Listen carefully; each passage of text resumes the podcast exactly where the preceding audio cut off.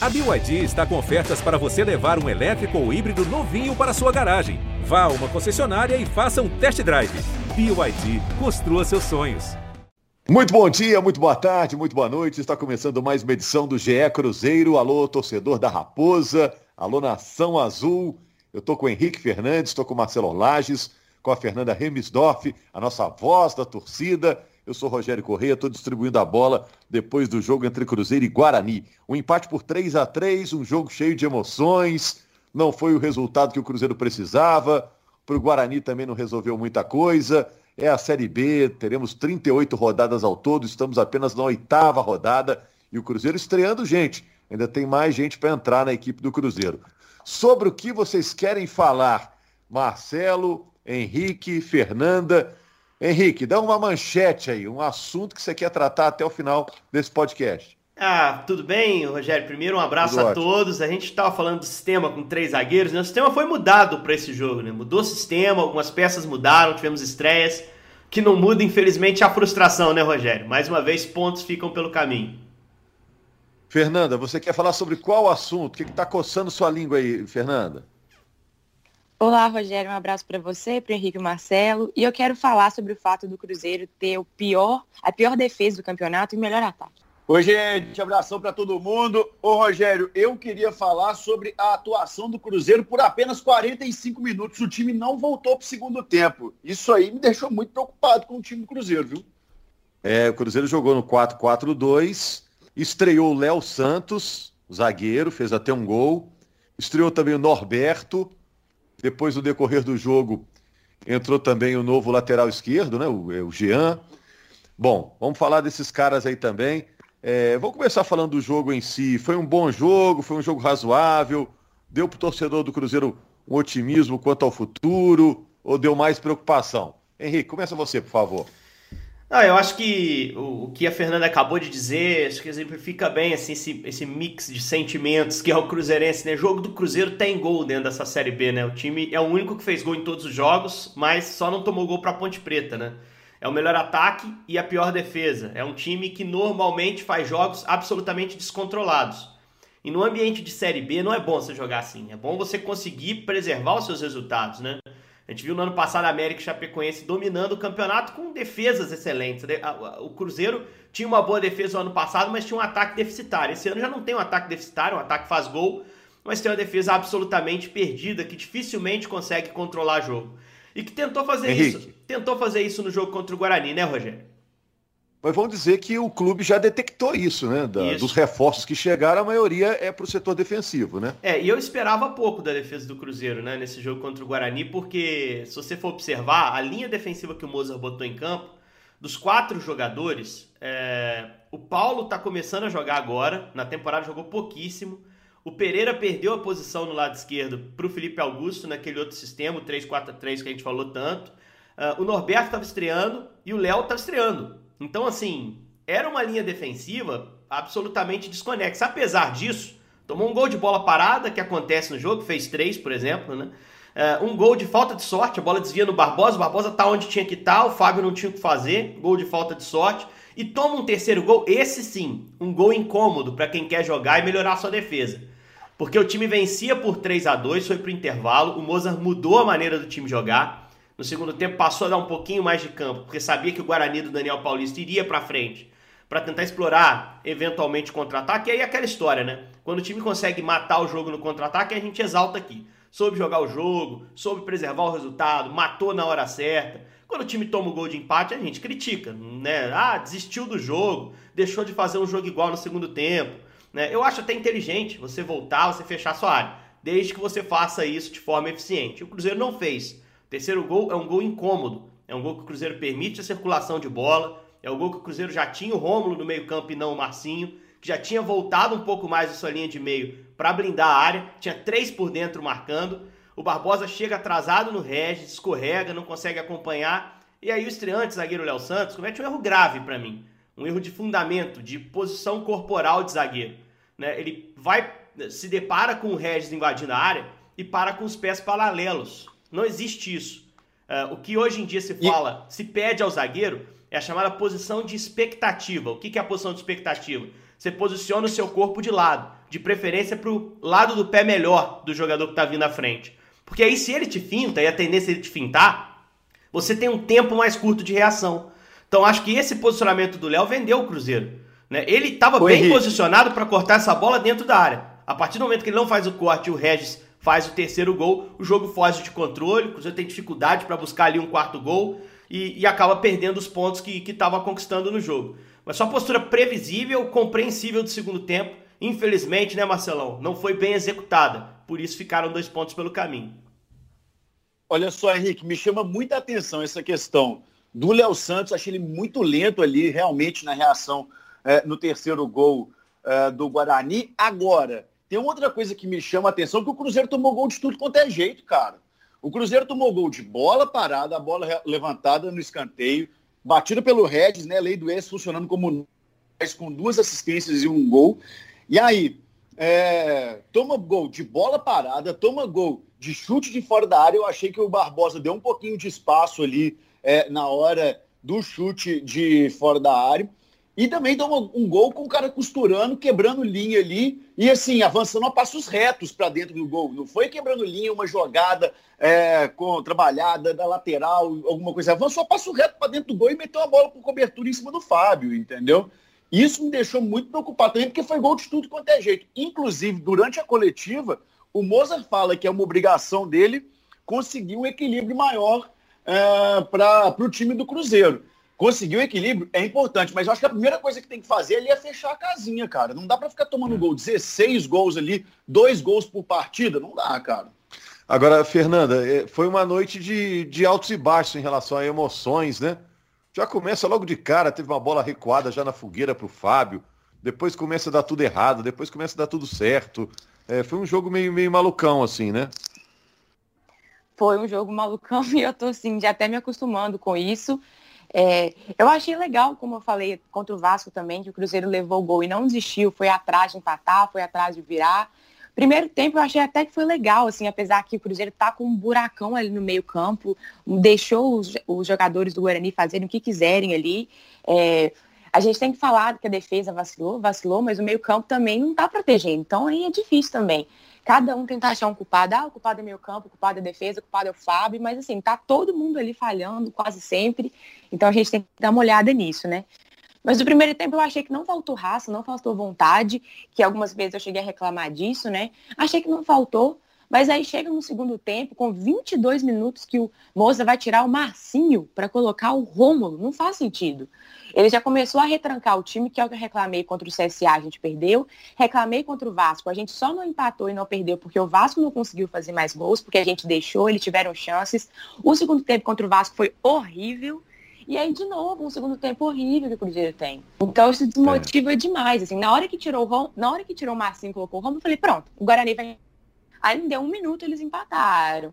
Então, assim, já tá ficando repetitivo, já tá ficando previsível. Eu não sei como é que o Moza não tá enxergando isso. E, enfim, aí eu não sei também como que o, o Guarani não virou, porque ele também teve mais oportunidades, né? Raiba até fez uma defesa também. Mas está sendo muito frustrante assistir os jogos do Cruzeiro, porque a gente já sabe o que vai acontecer né? Então, achei que foi, foi, vacilo do Moza, né? E aí, no finalzinho do jogo, ele vai lá e tira o Adriano para colocar o, o, o Thiago para tentar fazer alguma mudança no ataque, mas aí já tá tarde demais. Ele tinha que ter feito isso antes, né? Enfim, fiquei muito é. decepcionada é, mesmo. O, o Moza jura, saiu... o, o Moza jura, o, o, Rogério, ele até falou isso na coletiva, que a ordem não é dele para baixar a linha, para se fechar, né? E que é uma imposição que o adversário às vezes exerce sobre o Cruzeiro. Mas eu concordo com a Fernanda. Acho que o problema é, é o Cruzeiro se deixar é, envolver quando tá ganhando o jogo, né? Você não pode parar de jogar. É bem verdade, assim, o Cruzeiro nunca teve tanto volume de jogo contra o Guarani. O jogo inteiro, o primeiro tempo, por exemplo, todo transcorreu de forma igual, assim. Cada hora um time tentava ali as suas ações de ataque. Não teve domínio do Cruzeiro, mas no segundo, o Cruzeiro realmente baixou linha, o próprio Moza reconhece isso Fala, quando eu tirei o Márcio e botei o, o, o Rômulo, a gente já estava sufocado. E de fato, o Guarani já era dono do jogo no segundo tempo. O que é esperado, o adversário vai se abrir. Quando o jogo já saiu cinco gols, você está atrás no placar, você vai à frente. Você está confiante o bastante para fazer um terceiro gol e você precisa disso. Né? O problema, acho que, do Cruzeiro foi também é, apertado pelo Guarani contra-atacar pouquíssimo. O Cruzeiro fecha o jogo, Rogério, um jogo de empate em casa, com metade do número de finalizações do adversário. E isso é preocupante. Eu acho que você. Eu não vejo problema algum em você ser reativo no jogo, em trabalhar em transição direta, em contra-ataque, desde que você consiga encaixar esse tipo de jogada. E o Cruzeiro, durante boa parte do jogo, deu conforto ao Guarani. Pode vir me atacar, não vou contra-atacar você. E aí o Guarani foi soltando seu time. Soltando seu time a ponto de empatar ainda na metade do segundo tempo, como a Fernanda disse. Se você pega do gol do Regis para frente, o Guarani finaliza mais. O Guarani tem chance clara que o Fábio defende por baixo.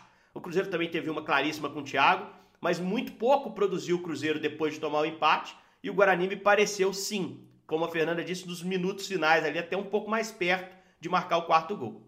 E sobre é, produção, eu... sobre produção, o Cruzeiro só fez gol de, de, bola parada, gente. Três escanteios. O Cruzeiro não estava aquela, não estava produzindo, não estava nem chuveirando na área, não estava assim, não conseguia três gols de bola parada só. É, teve alguns jogadores no ataque que dessa vez são jogadores importantes hoje para o Cruzeiro que apareceram um pouco. Os Sobes. Sobes vem aparecendo José, pouco, né? né? Eu, acho, eu acho absolutamente incompreensível o Sobes titular nesse time. Ele deu, é, uma assistência, Thiago, ele deu uma assistência. O Thiago teve a bola do jogo também, né? Um contra-ataque quase perfeito, não foi perfeito, porque é, tem mérito do goleiro ali também, que fez uma boa defesa, mas é, é uma bola para matar, né? Uma chance clara. Agora, eu não tive, viu, Fernanda? Dando aqui meu testemunhal também, essa sensação na hora que saiu o Marcinho de que era uma decisão errada, não. Eu pensei, poxa, o Cruzeiro está vivendo uma situação difícil, está complicado. Importante é o resultado. Vai lá, segura esses 3 a 2 põe o Rômulo ali. Eu até achei estranho a reação do, do Marcinho, porque o Marcinho era carta meio fora do baralho, ganhou oportunidades aí com o Mozart. Eu estranhei a reação dele, ele ficou realmente muito chateado, externou essa, essa irritação, é, irritação, incomodação, né, com incômodo com, com a saída, né? Depois o Mozart na entrevista coletiva, também achei bem curioso, ele admitiu que errou ao tirar o Marcinho e tudo. Mas na hora eu achei que era uma decisão até correta, assim, em virtude do que o Cruzeiro está passando, né, de ajustes. Achei, ah, vai lá, segura esses 3 a 2 aí. É o que ele pensou na hora, não achei errado, viu? Ô, Rogério, eu acho que, assim, é meio injusto, eu até entendo o sentimento do Marcinho, porque ele foi nosso melhor jogador do ataque. Se ele quisesse mudar um pouquinho, poderia ter tirado o Felipe Augusto, que fez uma péssima partida. Poderia ter tirado até o Bruno José, que ontem não foi muito bem. Eu acho que ele está muito cansado, talvez está desgastado. Ele até tentou, mas não foi tão bem. Poderia ter tirado o Sobs, que não faz muita coisa. Ele deu a assistência, ok, mas já tem aí quatro, cinco, seis partidas que o Sobs não aparece praticamente nada. Aí você pensa assim, gente, eu fiz um ótimo jogo, eu dei duas assistências de meu prêmio, o primeiro substituído de novo. Então eu sinto a, a, indignação dele, eu acho que a torcida sentiu, porque a gente está gostando muito dele, né? E aí, Mas não ajuda, três... né? A reação dele não ajuda, né, Fernanda? Acaba virando um problema para frente, né? Sim, realmente, é, eu, eu acho que tem que ter a hierarquia, sim, igual daquela outra vez que o Sobis reclamou, que eu fui super contra, só que a diferença é que o Sobis estava errado e o Marcinho está certo, mas é, não é legal dessa essa reclamação, não. Mas, Pelo mas, menos o Moza reconheceu. É, eu acho que não vai para frente por causa disso, Fernanda, Rogério, Marcelo e amigos. Acho que o Moza mesmo na coletiva já encerrou a questão por si, né? Não, errei, não devia ter tirado o cara, piorou o time, não porque o Rômulo entrou mal, também concordo com eles que o Rômulo não entrou mal, né? Ah, o Rômulo comprometeu o time. Não, não é esse o caso. Eu acho que o empate do Guarani sai mais por um problema postural do Cruzeiro do que por essa mexida especificamente. Mas, assim, é, o que o Marcelo falou há pouco em relação à questão do, dos gols de bola parada, Cruzeiro fez três gols de bola parada, é até legal depois parar de, com calminha, com tranquilidade para fazer a estatística direitinho. Mas esse time faz muito gol de bola parada. É o melhor ataque muito sustentado nessa bola parada. Quanto o CRB fez e muitos além... gols, quanto o CSA também, né, Fernando? É, e além disso, Henrique, o Cruzeiro, a gente tem esse número de melhor ataque, mas ele mascara muita coisa. Porque não é o melhor ataque em si, né? Não é atacante que faz gol no Cruzeiro. Ontem foi um gol contra um zagueiro e um volante. Cadê os atacantes? Não fazem gol. É, o artilheiro então, da temporada um artilheiro é o Barbosa. Que é volante. O artilheiro da temporada Isso. é o Barbosa. Então é, é preocupante. É meio, esse número meio que engana um pouquinho, porque o ataque não tá bom, não. Ô Lages, olha só, você vê como é diferente a situação do narrador e do comentarista, né? Narrador fica muito de olho na bola, né? Ainda mais agora com esse momento de pandemia que os jogos são feitos do estúdio, você fica muito de olho na bola, né? E eu fiquei pensando no Léo Santos, o zagueiro, eu saí do jogo com a sensação, esse cara não foi mal não, ele fez um gol, muita bola aérea ele cortou, algumas bolas cruzadas pela área ele conseguiu tirar, porque eu fico de olho na bola. Já o Henrique, comentarista, fica de olho no posicionamento, alertou aí sobre a falha dele na questão da marcação lá no gol do Regis. O balanço final do Léo Santos, esse zagueiro de 1,97m, é, qual o balanço que você faz? Foi bem, vai acrescentar, vai melhorar? É titular absoluto, vai brigar por posição? O que, que você acha, Lages? É difícil a gente falar só com uma partida assim, né, Rogério? Mas assim, acho que o balanço é positivo no momento que ele pode ser, inclusive, um jogador aí da bola parada, já uma vez que o Cruzeiro tem essa, esse forte na bola parada. Então, assim, um tá muito alto. Você vê que ele tem, ele distou ali dentro da área, ele é muito alto. Ele pode, então, é, ajudar nessa questão. Acho que o. Ele não ficou. Ele poderia ter sido pior se não tivesse feito o gol, sabe? É, achei ele um pouco lento nesse. Achei ele um pouco lento, mas acho que pode acrescentar. Acho que é, é um pouco cedo para a gente falar. Agora, além disso, eu queria dar uma, falar uma outra coisa que me chamou a atenção, é, que a gente estava falando, inclusive, do Sobis aqui. Estou é, sentindo um pouco de falta de liderança dentro do Cruzeiro, gente. Assim, depois da, do jogo, quem foi dar entrevista foi o Norberto, gente. O cara acabou de estrear e ele vai dar uma entrevista para falar que o time tem, tem um pouco ah. mais de força é opção, dividida. É opção de nossa, às vezes, de quem está entrevistando que pede, viu, Marcelo? Eu, sei disso, eu sei disso, Rogério, mas eu acho que tem que ter um jogador ali que tem que chamar mais a responsa dentro do Cruzeiro, entendeu? O Cruzeiro tem grandes lideranças, tem o Sobs, tem o Fábio, é, o Romulo, que é um cara que tem experiência. Eu acho que sim, tá faltando essa parte dentro do Cruzeiro também, viu, Rogério? Isso mas, me deixou muito preocupado. Assim, eu até concordo um pouquinho, Marcelo, mas eu acho que, assim, eu não acho que fosse um jogo para chegar e botar uma referência para dar uma entrevista em clima pesado. Acho que, cara, desde o ano passado o Cruzeiro teve tanto a jornada pior do que a que a gente viu no Mineirão, que, que eu não sei, cara. Acho que tanto fazia ele, tanto faria quem fosse se apresentar para a entrevista no final do jogo. A gente ouviu muito do Fábio, a gente ouviu algumas vezes do Sobs também, apesar do Sobs algum tempo não dar entrevista. O Rômulo outro dia desabafou contra o CRB. Eu não sei se era o jogo para você dar uma declaração contundente, pedir postura diferente. Acho que não faltou postura ao Cruzeiro, me pareceu um time concentrado o jogo inteiro. E já que vocês estão falando do Norberto, né, que, que deu entrevista, eu ia analisar um pouquinho assim, rapidamente a estreia dele também, que eu acho que é tema. É, é um cara que eu acho que vai se adaptar melhor se o Mozart mantiver o sistema com três atrás, né? Que ele é um cara, é um ala em sua essência, um lateral extremamente ofensivo, que tem técnica para trabalhar com pouco espaço, que tem alguma velocidade para explorar um espaço mais, mais amplo. E que nesse jogo contra o Guarani, por ordem do Mozart, eu tenho certeza disso, saiu muito da posição para trabalhar pelo meio, forçando até o Bruno José a ficar um pouco mais atento à cobertura dele. O primeiro lance do jogo ele vai dar um bote no meio, ele carrega uma bola no meio, depois pede, dá o bote, e o Adriano tem que fazer a compensação na lateral. Né? Então, assim, é um lateral que imagino, na mão do Mozart, que o conhece bem, que trabalhou com ele no CSA, vai ter essa função de eventualmente trabalhar por dentro, de ter uma liberdade incomum para um lateral. A gente vai ver menos que o normal, né? O Norberto compondo a primeira linha, preso ali aquela função de lateral direito acho que demanda encaixe, porque isso é coisa de, de sintonia fina com o time. Mas, pô, dá certo, sem dúvida. Eu gosto de jogador com esse perfil porque surpreende bastante o adversário. É, vocês começaram falando da defesa, a Fernanda puxou esse assunto logo de cá, tomando muitos gols. É, agora, você vê, a defesa do Cruzeiro vai mudar radicalmente, né? Tem esse negócio do Norberto, né? Vão ter que arrumar, às vezes, uma função para o Cáceres ali, talvez encaixar ele no time, porque é um jogador regular. O Rodolfo, é, zagueiro que chega aí, também vai ser útil, né? É, vai ficar com uma zaga alta até o Cruzeiro, porque o Rodolfo tem 1,94, e enquanto o Léo Santos, que chegou e já estreou, tem 1,97. O Matheus Pereira está muito irregular, tudo leva a crer que vai perder posição mais cedo ou mais tarde, né, Fernanda? Então, em relação à defesa, que é a sua grande preocupação, vai mudar. Se vai mudar para melhor, os jogos vão dizer, né? Mas vai mudar, né? É realmente a nossa maior preocupação, né? Porque fazendo gol o Cruzeiro tá. Então a gente tinha que pelo menos levar um pouquinho menos de gol. Então vamos ver aí, como eu disse, eu tô um pouquinho, pouquinho não, estou bem ansiosa para a estreia do Rodolfo. Eu acho que ele pode ajudar muito, apesar que estava até conversando com a amiguista meu, ele falou, ó, ele chega para ser titular, mas com três jogos ele machuca. É o que me preocupa. Mas vamos ver aí, talvez ele consiga, por algum milagre, manter mais jogos, né? É, em relação ao Norberto, eu achei um jogo dele ok, assim, eu vi, eu vi opiniões honesto, divididas. um jogo gente... honesto, né? Uhum. Honesto, é. Eu vi opiniões divididas até, vi gente falando que não gostou, vi gente falando que gostou, mas eu achei assim, ok também, eu acho que com uma partida difícil de analisar muito e falar, nossa, esse é o futuro do cara, não dá para falar. É, mas assim, como eu falei, quando ele chegou aqui, eu vi muito torcedor do CSA elogiando demais, falando, nossa, ele é muito bom mesmo. Então vamos esperar ele ganhar entrosamento, né? Porque ontem a gente teve esse fator também, dois jogadores é, novos na equipe que não tem tanto entrosamento ainda. Então, talvez com é, o decorrer dos jogos a gente veja uma evolução aí, vamos ver. Relação ao Matheus Pereira, realmente muito irregular, infelizmente, eu esperava mais dele. Vamos ver se o Jean aí vai jogar melhor, não sei.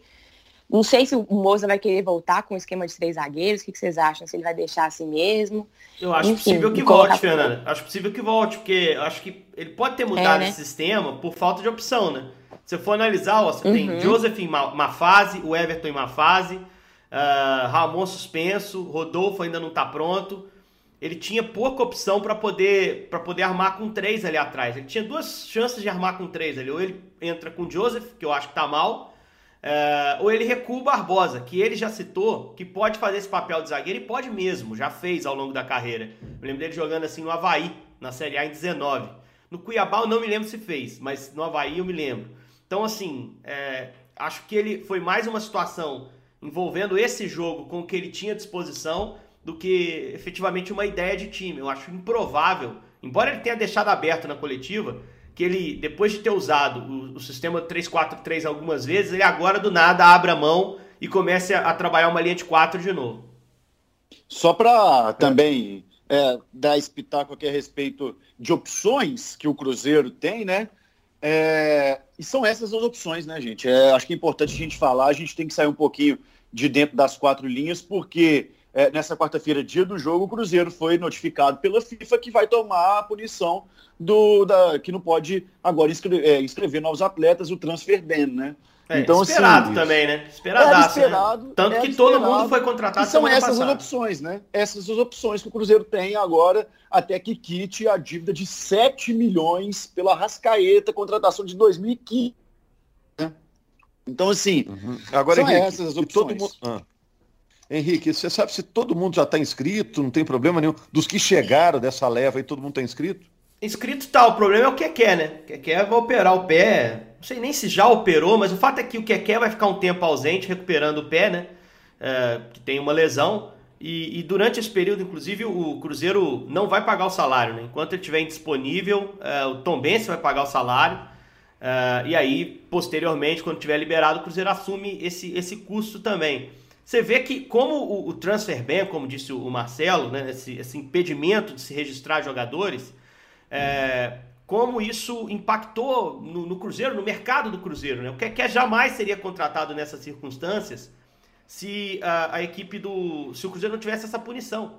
Se, se essa punição não entrasse, o Cruzeiro esperar o que quer se recuperar para aí sim tomar uma decisão lá na frente. Né? Como não pôde, foi lá, fez a contratação, vai apostar na recuperação dele. Eu acho que é um cara que pode ajudar, a gente viu jogar bem no estadual, mas eu, eu acho que dessas contratações, Norberto e Rodolfo me animam muito.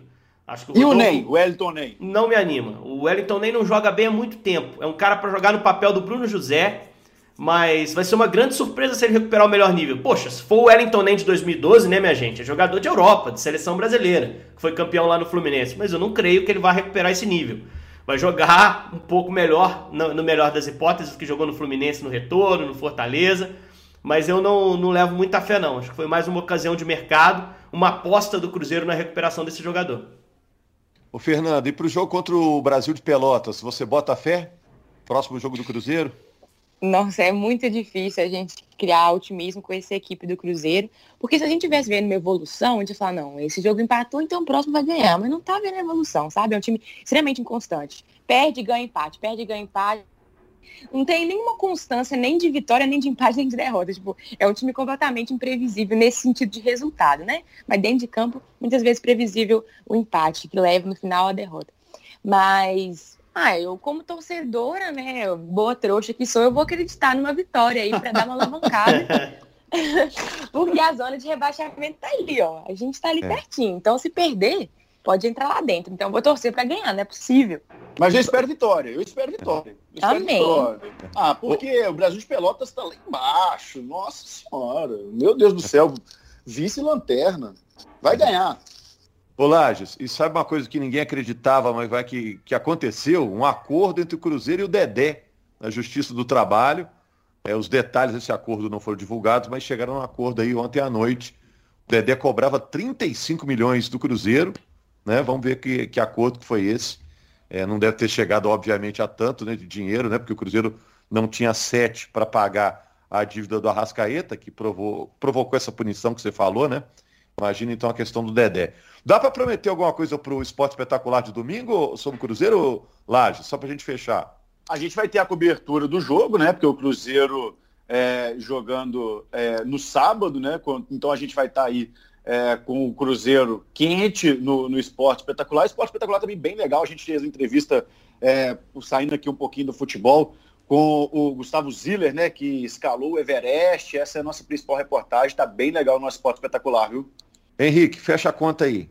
Ah, cara, eu acho que esse jogo contra o Brasil é um jogo bem chatinho. Jogar lá em Pelotas é complicado. A gente viu o Vasco jogando lá, até vencendo, mas com muita dificuldade, né? Um 2x1 lá nos minutos finais. Cruzeiro no ano passado perdeu lá, quase custou o emprego do Enderson, né? 1 a 0 uh, Mas tem que acreditar que pode ganhar, né? Nas duas últimas vezes que jogou como visitante, o Cruzeiro saiu na frente no placar, contra o CSA e contra a Ponte. Contra a Ponte sustentou isso, né?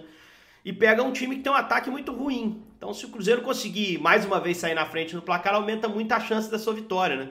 É, não dá pra é, falar em outra coisa, né? É, se você perde ponto em casa, você busca fora. Tem que buscar fora. E eu acho que é uma boa oportunidade. O Brasil tá longe de ser um dos melhores times dessa Série B, Rogério. Ok, então na segunda vamos falar do Cruzeiro. O GE Cruzeiro volta na segunda-feira. É Cruzeiro contra Brasil na segunda, Fernanda. Vamos ver que o Cruzeiro. Pois é. Você viu o tamanho da encrenca que o Cruzeiro tem pela frente. Não, o meu medo do Brasil de Pelotas ter um, um, ataque ruim é que o Cruzeiro ele normalmente só faz gol quando ele tá levando. Então ele só age na reação. Aí se o outro time não faz gol, tem medo da gente não fazer também. Mas vamos esperar que seja igual a Ponte Preta. É. Gente, eu acho que vai melhorar, viu? A questão do Cruzeiro é a defesa. E a defesa vai melhorar não é possível que chegou essa leva de jogadores, ninguém vai dar certo. Acho que vai melhorar. Mas vamos aguardar, né? Porque realmente é, o pão tem caído com a manteiga para baixo aí para o Cruzeiro nos últimos meses, né? Mas acho que vai melhorar. Vamos ver, vamos aguardar. Abraço, gente. Abraço.